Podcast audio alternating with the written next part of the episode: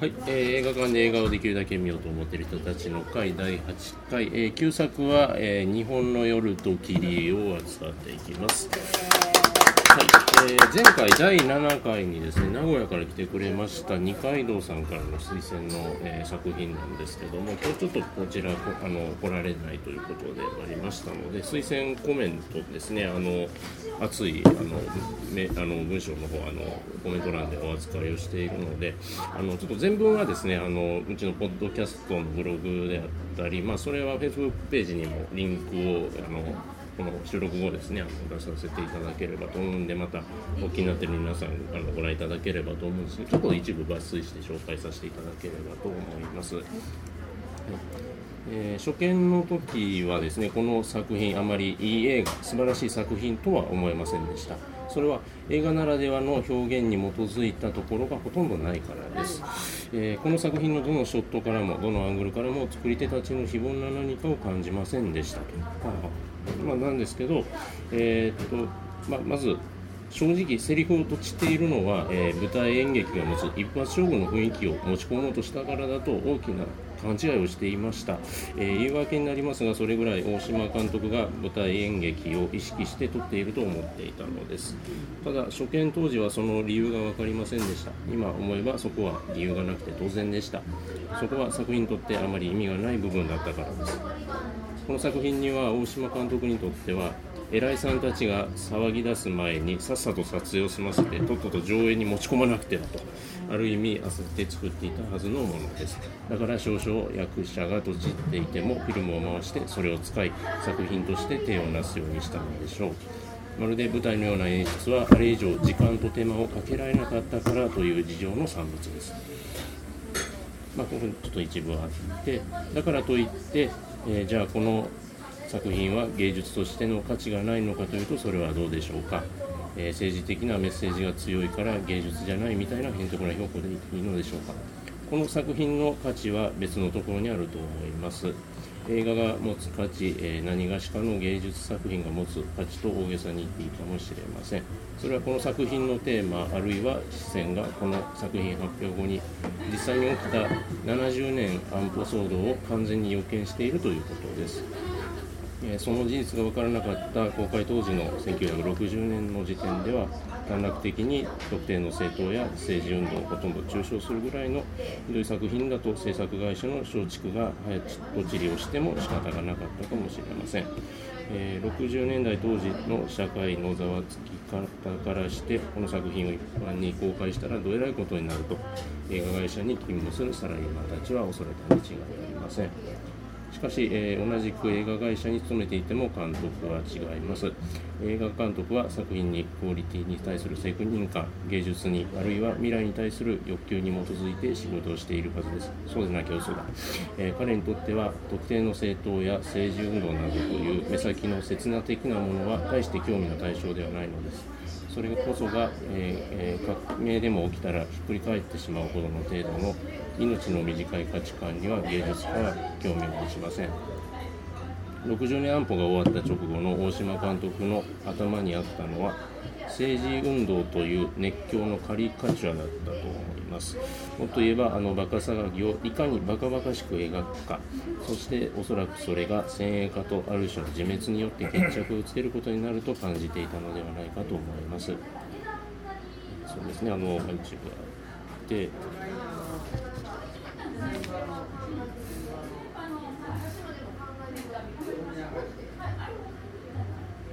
えーまあ、このですね騒動から、えー遠く離れた世代がこの作品を見て何を思うかそれは1960年の時点で是非を争っていた話題や問題に対する回答ではなく是非を争っていたこと自体がか描かれているものだなという感想ですその点では大島監督は未来に対する責任をきちんと果たしてきた芸術家と言えると思いますと、えーまあ、だいぶ熱いですね文面を送ってきていただいているので何何要所要所、えー全部でね3000人近く送っていただいて本当にありがたい話で。こういうの八枚。まあ他にもですね小ネタみたいなのがあるので皆さんの、えーと感想なんかでちょっと触れられるところがあれば紹介できればなとも思いますので、まあ、そのところでちょっと話を始めていければと思いますが、えーこの映画ご覧になった方は、えーどうでしょうか、えーまあ、パンダさんを除いて他皆さんという形でございます。はい、えー、っとじゃあえー、っとどうお話を持っていこうかな。うんそうですね。 あのこれがえー、っとまあよかったあのまた二軸でいきますよ。よかった人。よかった人っていう話でもないのかなこれはねちょっとね質問がちょっとおかしかったですね。とちってるセリフがカミカミなんっでてすねいみんうな以前に棒読みっていうのがねなんかうんなんていうかまだセリフが入ってないままそうそう覚えたのをいし、まあ、難しい言葉がいっぱいあるのでイデオロギー的なことをとうとうとこう学生運動の人たちの話なのでその「神々」なんですけど「神々」以前に喋れてるところもそう本当になんかこうあの読み合わせで途中ながら読み合わせてるぐらいのレベルの読み方そうやな本読みみたいなそうそううんまあ、あのコントも描く映画なんだけど時間も予算もなかったんだと思うんですけでど。もまあまああの長回しの長ゼリフを、まあ噛みながらでもよう喋ってるよねって続けては続けて、うん難しい言葉止まりはしなかったっていうのはすごいですよ ね。噛みながら止めなかったんやろね、止め止まなかった止めなかった勝よっねた、うん止めなっていうかそそのレベルで映画を褒めるっていうのがなんかすごいあれなんですけど大島渚監督のうん、なんか ねいやなんかね偉いもんを見たなと思ったんですよすごいななんやこれはと多なん分やこれは感はすごいんですよや皆っさぱんり。最初の5分ぐらいで、これこのまま終わりまで行くの嘘でしょって思ったと思うんですまあけでども行くんですよ、ね、終わりまで行きましょうすごいいねやこれ今日お話しする前にまず「若者よ体を鍛えて、ね、歌うんかな」とそうそうとりあえず体は鍛えなあかんってことは分かった体鍛えたけどこんなんやさあの何かというと映画の中ではい、若何度も者何よ度といもうですねあの当何時度もの何度も人が歌ってる60年とね70年は違うのかもしれないんですけどうちのおじさんがうちのおじさんというかまあ主人ですけどそういうあのーそういう運動系の人だったんですからね当時今は違うんですけど今はもうすごく健康士さんであれなんですけど、あのでも聞いたんですよあの若者たち歌歌ったりほらインターナショナルとかあるじゃないですか、んでもあんなになんかなんていうかフォークダンスみたいなのを踊ったことあるのって言ったら「いやない」とか言って、うん踊るっていうのはあれ60年は踊ってたのかな踊ってたんじゃない私もあんなんは五十年代の人たちですもんね。そうそう60年の50映年代画のやか人らたちがあの旦那さんの方で、六十年代安保の人たちが奥さん側の人でっていう。じゃあじゃあ昔はさああいうふうになんかその運動家たちがフォークダンスを踊ってまあやってた学校もあったんでしょうというか。まあ今のねシールズとかでもなんか歌っぽいことはやっ てるけど、いやそれちょっとちゃうでしょでも踊るのが私すごくちょっと不思議やった、これね専門用語が多くて僕あの八十八年生まれなんですけども。あこれやこそうそうそれうそう。あのあの著作権上のあれが落ちてるなんであれなんて曲ここでやめてきます若者よ。若者よ若者よええー、っとね体を鍛 あのえ手を受てけお明日鍛えておけけもう本当多分映画の中で10回ぐらい出るよねでもう耳残りますこれが歌詞もなんか続きあるんかなと思って検索したんですよワンコーラス分だけしか歌詞なかったんですけどあそうなものうサビだけぬ野だか山らほんまに延々繰り返してたみたいであえれこれをねートランス結婚式のシーンでかもしれない私たちの青春の歌とか言ってみんなで歌ったりするんですよその他あらゆるシーンでこれが出てきてであのその時にあのいわゆるフォークダンスのこう男女こう手をつないでこうやって踊るようなそうそうシーンがあの学生運動の人たちがみんながやったみたいな感じででなんか硬派な人たちがなんか集まってたら「いや今女子大生来てるから」みたいな「踊ろうぜ」みたいな感じになってフォークダンスみたいなあの哲学をね語り合ってるやつらがいるんですけど今ちょっと見るとね今の目線でもすごい BL っぽいんですけどそうそうあそうの新郎の友人2人がねすごい BL っぽいんですよあのボーイズだとかボーイズラブっぽいんですよねなんかそうであのどこどこ女子大の子たち来てるからとかってみんな行くんやけどその2人は残ってなんかもうああいうのは僕は馴染めないんだみたいな感じで髪型が微妙な人そうこうこパうカラ前がッ前髪がねこうタラーンってとカラさ垂ッれと下が前って髪やるでのでも佐藤圭がなかなか、そうね佐藤圭やっぱ味あるな、なんかね、でもね、なんかその安保云々じゃなくね、あこういうやつ学校にいるよねとは思いましたね、大学で、要は学祭とかやってる時、うんこういうなんか日和見みたいなのはいるとか、やっぱり僕やったら多分アコーディオン持って、うん、あの女子大生来てるんやで、とかいうなんかあれはアコーディオン持ってるのは永井一郎さんですけど ね、あの波平さんもやられた、あの、はえああそうない、ウんや、ィキペディアによりますと。ああそうなんや大島渚監督と同学なのでごあ縁え兄が弟出てらっしゃるそうでへなんか出てましたですけどなんかネットで見ると出てきますのでそうというか、うん、ああの人たちの大学はどこ映画の中でどっかなんですかどこがモデルモ東デ京ルやとらかね国会前のデモああそうか国会前に行ってるのかなでしょ東うねエリートの方えですそれかだってあの頃ね運動してる人ってエリートの人だったでしょ東大早稲田慶応これやもんね、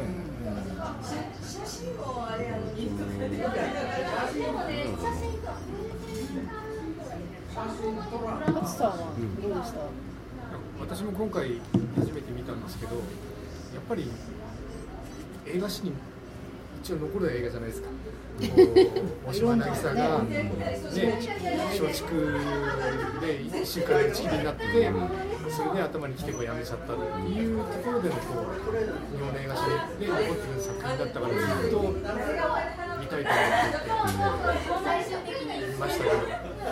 れはでもやっぱり松竹であの番宣の映画史ってそう松竹っぽさがゼロやもんこ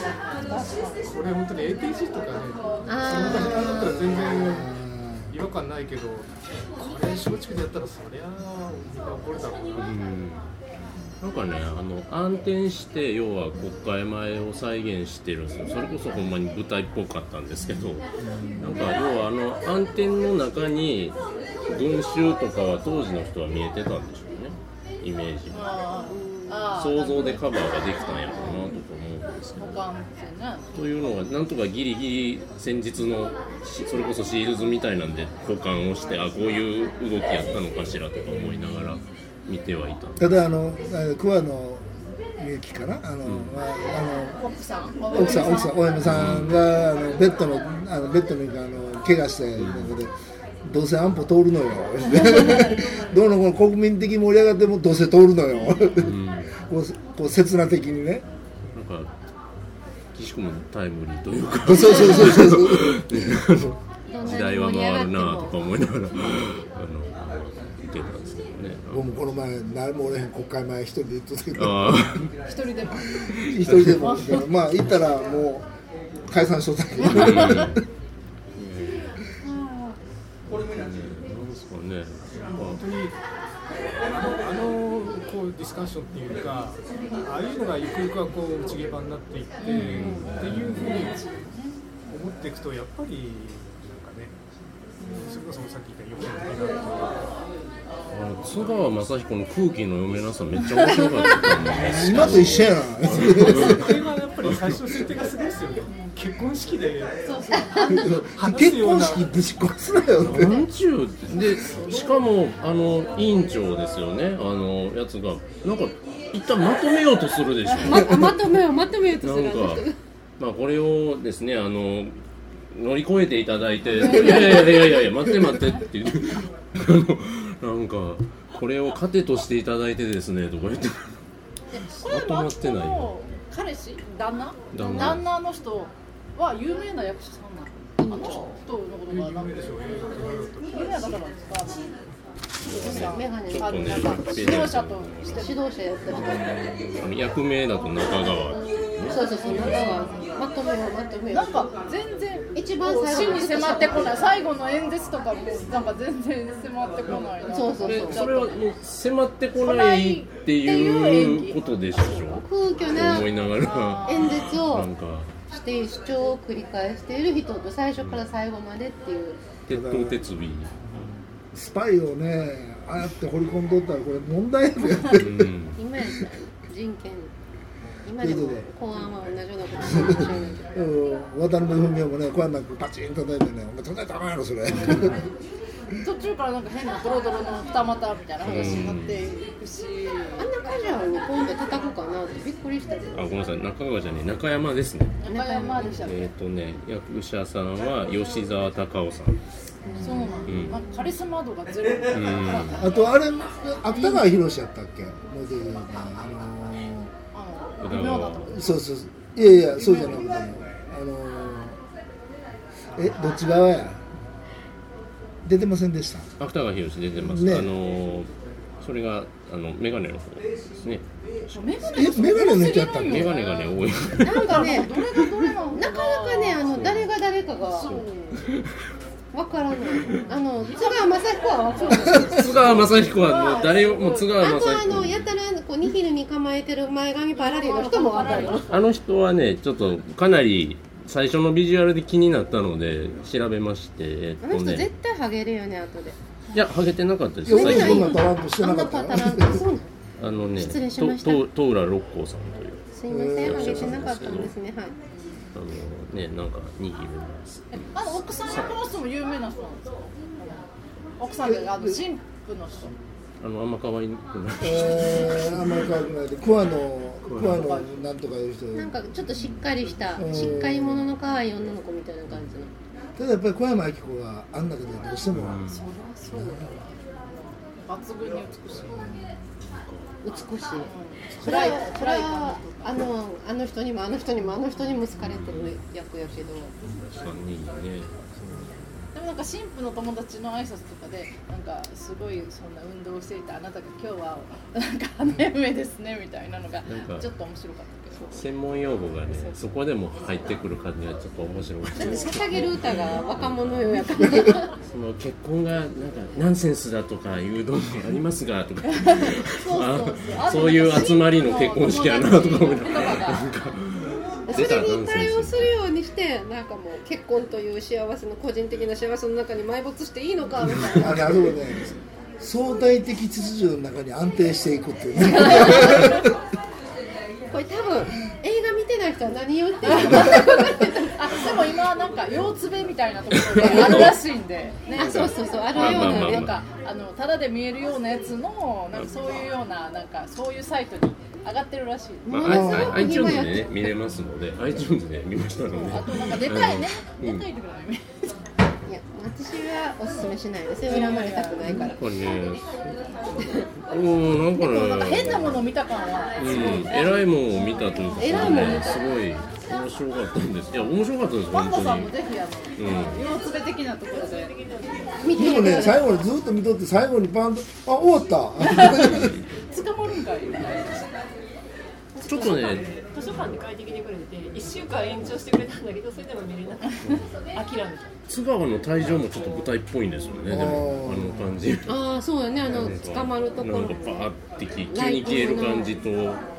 で全員が最後巣立ちで演説聞いてるみたいなのもすごい舞台っぽいのに意図はしてなかったんだろうかとほんまに思ってもなんかそのこうのん書かれてるように、映画らしいところって本当になくて、舞台でもいいっていうかむしろあの私あのパソコンの画面で見てたんですけどねもう途中から別の画面開けて音だけ聞いてた画面があって音だけ聞いてても別に OK かなっていうか舞台でやったらいいなんんじゃかんセリフが空虚なんだよね。でその空虚さを出したいんやったら別のことしながら空虚さねほんほんと思って聞いてたらいいんかなって。僕はあの最近寝られへん人やから、ショートスリーパーやから朝起きてそれ見とって、でだんだんお腹空いてきたから最後そのほんま音出しながらパン焼きに行ったり コーヒー入れに行ったり しながらこうあー普通やったら見逃したら戻そうやけど、戻さんとそのまま見とった。なんかそのねあの絵的に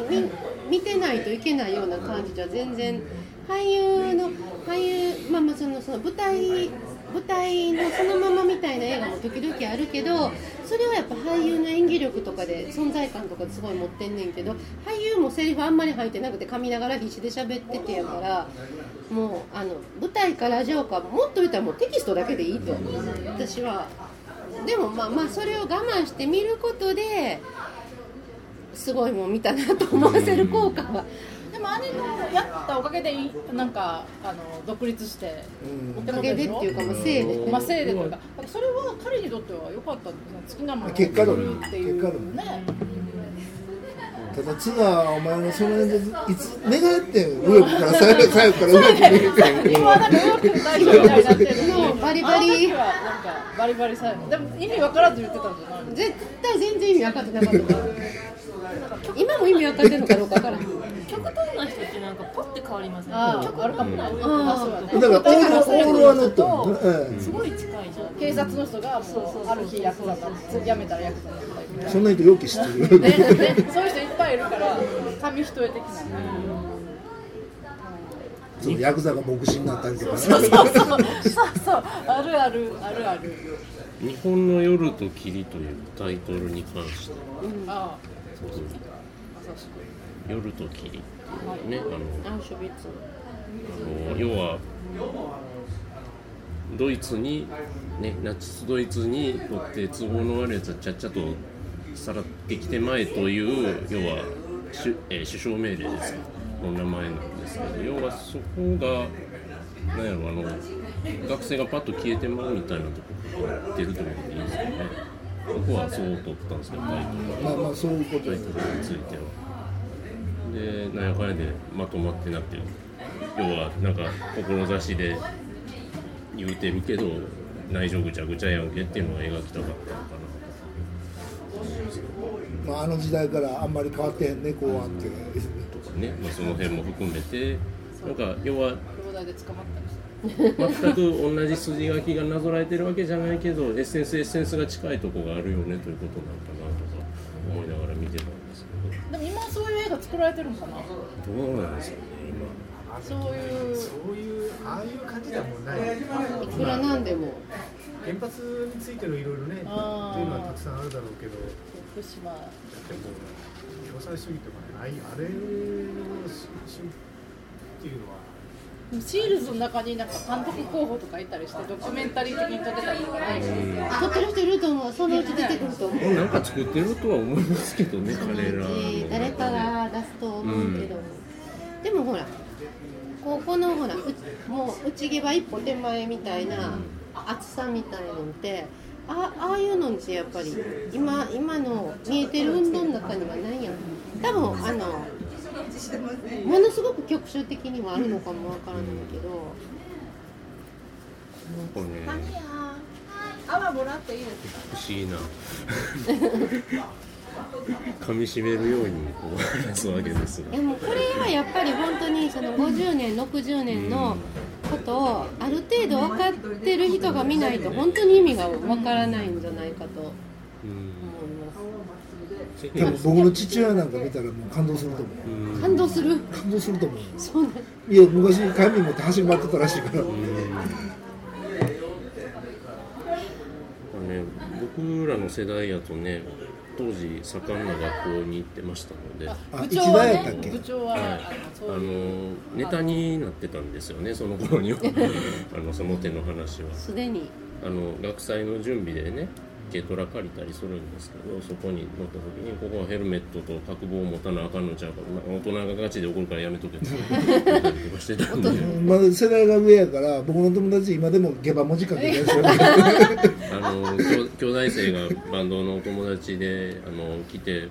あのインターナショナルは歌わんでええんかとか言うてそうややめてくださいとか言やっっててほしいわ 言うてみたりとかしてたんですけど。関係ないけどね、あの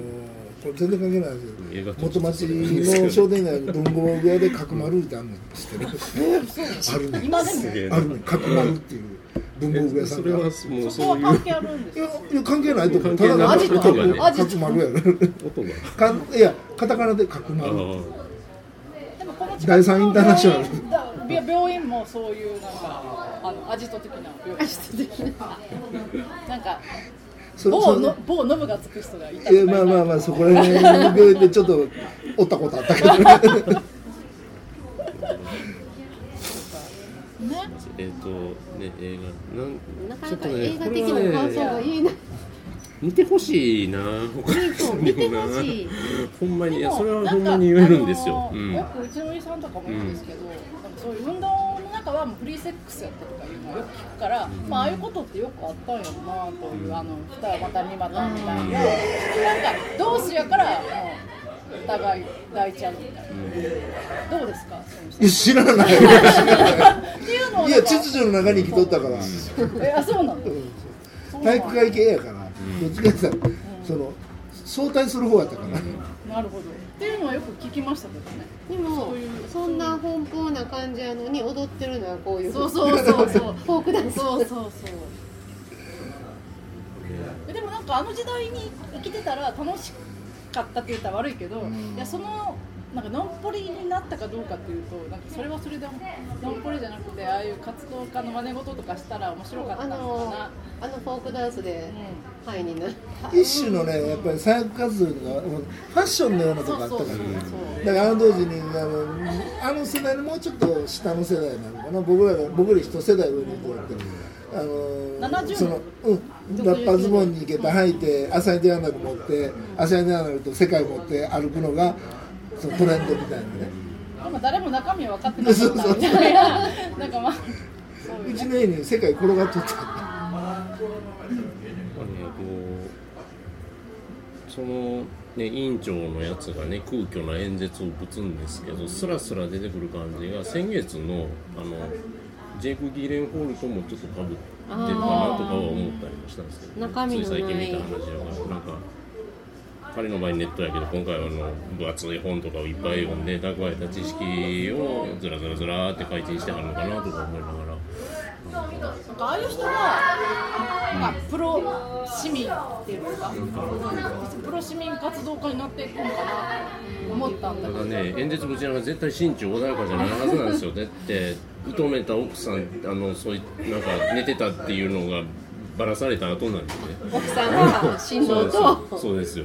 あの最低やね、その結婚式。でもあのほらあんな悲しい結婚式はないですよあの二人の中はもう完璧なわけやん結婚式せえへんかったら、ねで普段着にベールだけついたで気の毒なあの仲人の先生のご夫婦ですよあの自分がねあのあのやった仲人の2組の崩壊をねあのまざまざと見せつけられるというでもこれ話がその学生運動が舞台になってるのでややこしいけどそうじゃなくて欧米の映画とかでもなんかこう人が集まってて結婚式とかなんかの時に誰かが何か言い始め酔っ払って何か言い始めて実は新郎と関係があったとかなんかそれでだんだんいろんな人がそれを止めようとして怒って誰かが喋って実は自分は新婦と関係があったとかぐちゃぐちゃになってみんなの暴露合戦になってすごいぐちゃぐちゃになるみたいな映画はなんかそういうのはあるあるあった気が結構ある気は途中ちょっとサスペンスっぽいなとか思ったんですよねなんか推理シーンかなみたいな話とかあったりもしたんですけどなんかそういう見立てもできる音な楽が結婚式は暗い、もう不穏な音しか流れてないっていう、あの若者よ以外はね、なんかもあれうだけやったら明るかったアパートでねショスタ絶対これなんシかョ起スこタコビッるわチショスタコービッチいやそうしたあそうかクラシックでうっとりするんかあこの頃の人すげえなみたいな思いながら見てましたけどでもあれはあれじゃないですかもうレコードがあってっていうそのインテリっぽさにインテリっぽさにああ、あの、えっと、委員長の部屋。そうそう小山明子初め小て山で明子がこっちやと思って願えた話全く聞かんとうっとりしながら音楽だけに耳傾けてるところがすごい怖かったで要はそうやって願いったくせに何か言われるとかあって、うんあんなかでもお酒出てこなかったね多分、うん結婚式はどうなのいや多分飲んではいるんですよねああのほら前髪パライの人とかも、うんああ途中そっほからそっか酔っ払ったりしてたまありねパラリーゴ人酒入ってないとあんな切り込めなかったと思うんで彼 はあんな結婚式はしたくない。それはねい行きたくないした個く人もなはいし気をつけてください。はいあの結婚式はい部長はまだ独身なのいでやあの津川のような友人が多分みんな来 て多分そういうことにはならないと思うんでですもけおどじい君のあれやっぱり結婚式は若者よみんなみんなで合唱しよう趣旨説明がいるなでも津川はあんな友人がいないというか津川は特別友人でもなかったよねなんかもうぶちまけたかった神父の知り合いでした知り合いぐらいでしかもその神父とこう特別友情があるわけでもただの知り合いやのにななんでわざわざあそこまでぶっ壊さなあかんねん俺はこんなに頑張ってんのになんで結婚とか幸せうつつを抜かしとんねんボケって言って殴り込んできただけですからでねもあの人が例えばあのあの津川の人が40代になったら絶対反省すると思うほんまにあんないいし結婚式って人生最高の日ということなのに結婚式潰してあったよね潰したっていうこといやは反省してなかったから今あないなっていういやいやあの役者さんとあの役を混ぜてはいけない役者さそん とうかそうかもね混ぜてはいけないでももう本当にでもああやってああいう風にごたごたバタバタした人たちが今はなんか普通にそうそうあの多分もうそろそろ年金もらってあの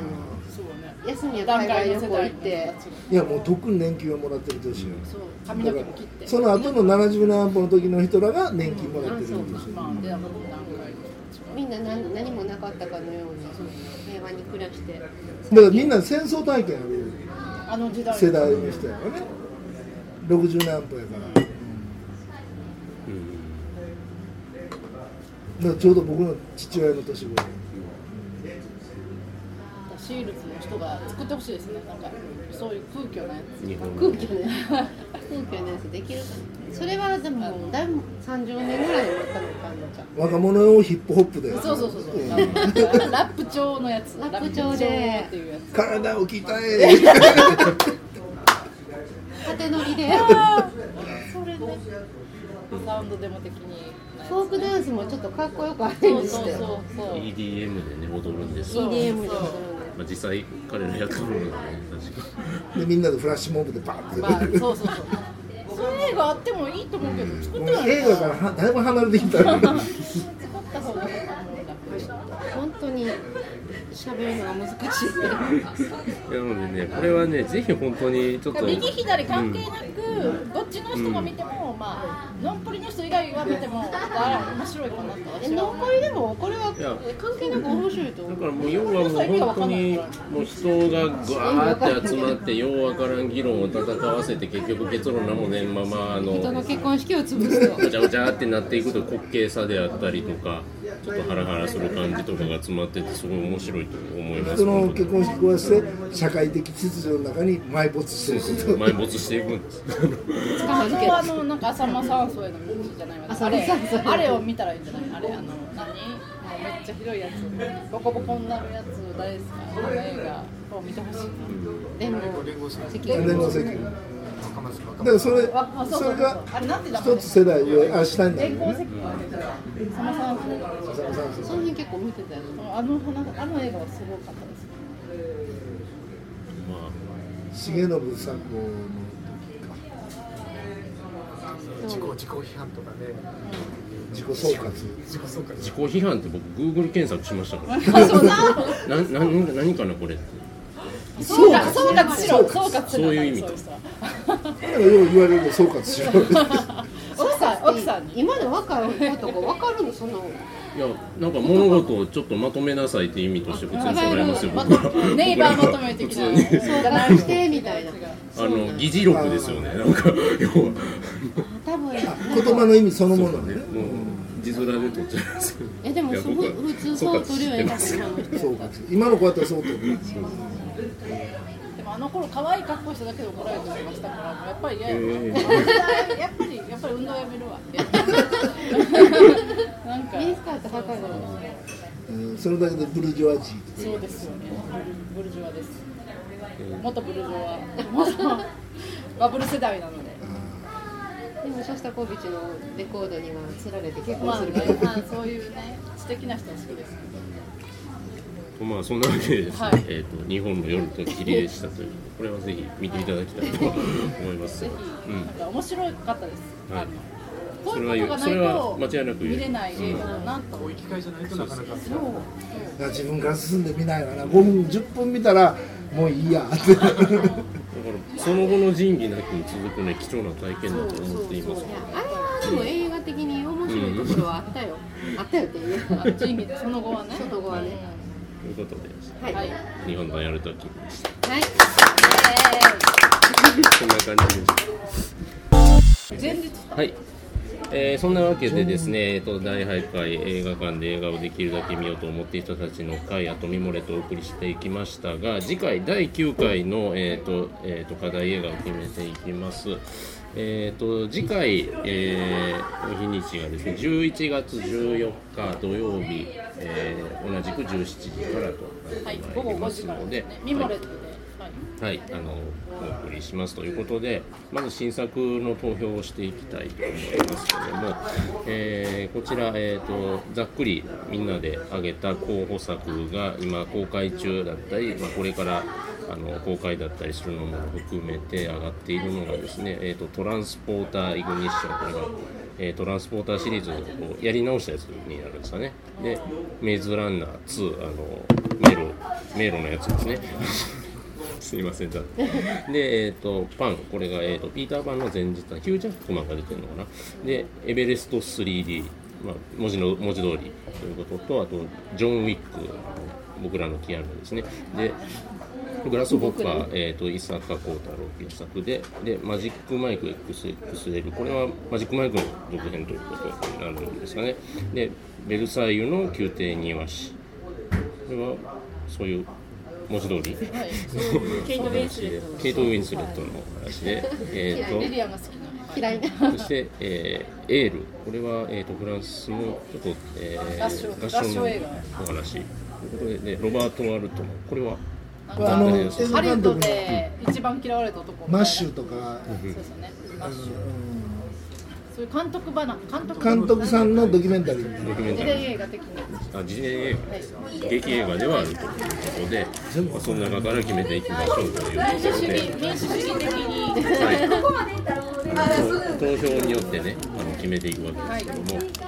そしてもし、はいあの同じ票やったら部長が選べ票数るが一緒だったらくじ引きで決めましょうと。バラバラになる予感なんですけど票がすごい割れそうです。この人数全員違う映画でもあるそうこの人数でこそここうなんですよねの。候補作の方が人数より今日多はいとリいッうク。さんがお休みなんで私がじゃああ開票し、勝手に開票しようはい。えー、こじゃれあちょっとその間今は回いはい旧作なんですけど僕行かせてください。えーっとですね、えー、デビッド・フィンチャーのセブン。あのモーガン・フリーマンとえーっと誰だ。あブラッド・ピット。え私のー、嫌いなグエネスパルあそうです。えシクレストートルは嫌いじゃん行きたいと思うんですけど今すみませんあのね iTunes で配信してよくあそう見てくだ調さいべずに言っちゃったっていう。セブンはあるスタイルもスタイルもあると思う